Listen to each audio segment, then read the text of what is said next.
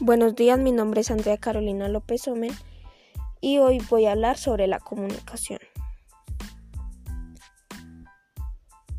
La comunicación es el intercambio de información que se produce entre dos o más individuos con el objetivo de aportar información y recibirla. En este proceso intervienen un emisor y un receptor, además del mensaje que se pone de manifiesto. La comunicación es, vital para que exista un buen entendimiento entre las personas.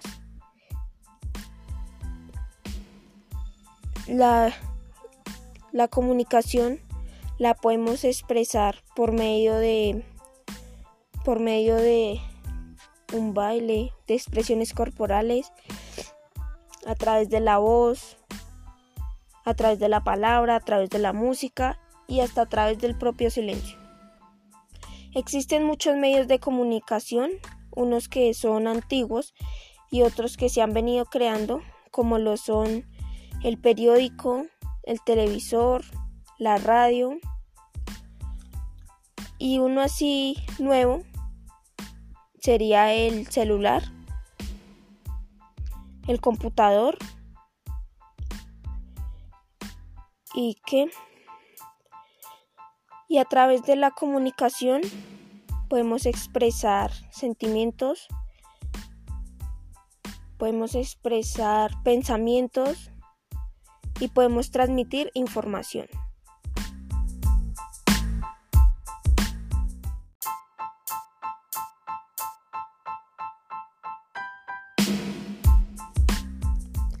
Buenos días, mi nombre es Andrea Carolina López Omen y hoy voy a hablar sobre el objetivo de la comunicación.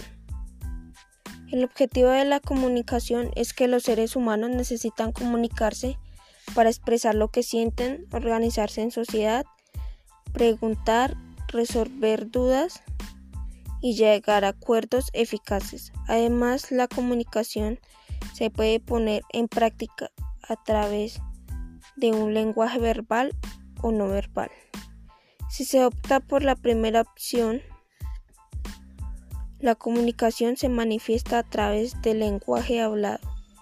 Por el contrario, la comunicación no verbal se basa en gestos o se fundamenta en el lenguaje corporal. Por ejemplo, una mamá cuando es con el lenguaje verbal expresa que está brava a por medio de sus palabras, por medio de sus regaños.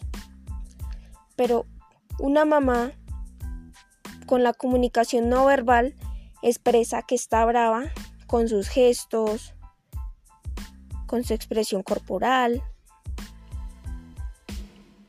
Bueno, y eso, eso y mucho más abarca la comunicación.